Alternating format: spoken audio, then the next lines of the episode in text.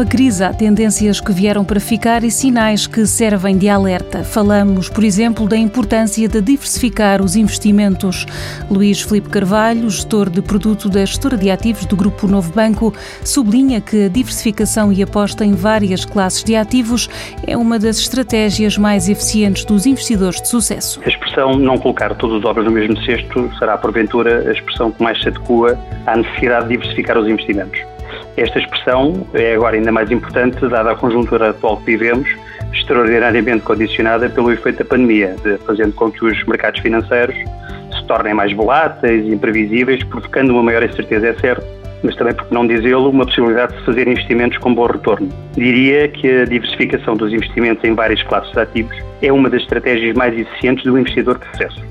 A diversificação nos investimentos será, pois, uma estratégia que será necessária, principalmente para quem deseja reduzir o risco da sua carteira e proteger o seu, o seu património. No entanto, os benefícios da diversificação vão muito para além da redução dos riscos de uma carteira. Para além da proteção do investimento propriamente dito, é justamente o aumento da rentabilidade que se, que se alinhada aos naturais objetivos do investidor, propicia um cenário mais tranquilo e menos arriscado para quem investe.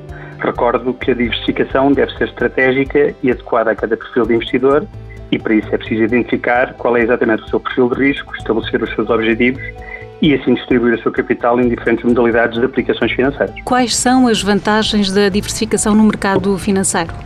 Bem, a importância de diversificar o investimento reflete-se dos benefícios que essa estratégia pode trazer, por exemplo, a investidores menos familiarizados com os mercados financeiros.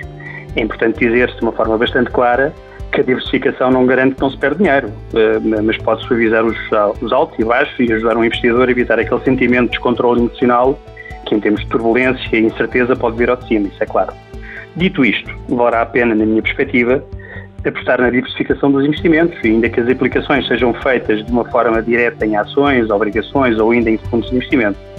Quem adota este tipo de estratégia eh, poderá beneficiar do menor risco de possíveis perdas financeiras, da maximização dos ganhos de capital eh, aplicado em diferentes modalidades de acordo com as variações do mercado e do equilíbrio da carteira de, investimentos. Por fim, não será demais alertar para um aspecto que considero bastante importante.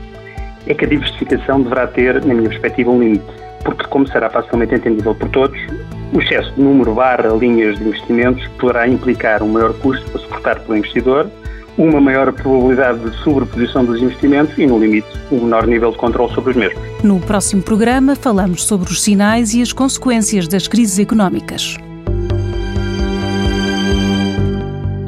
Um programa da TSF e do Novo Banco que dá respostas que abrem portas.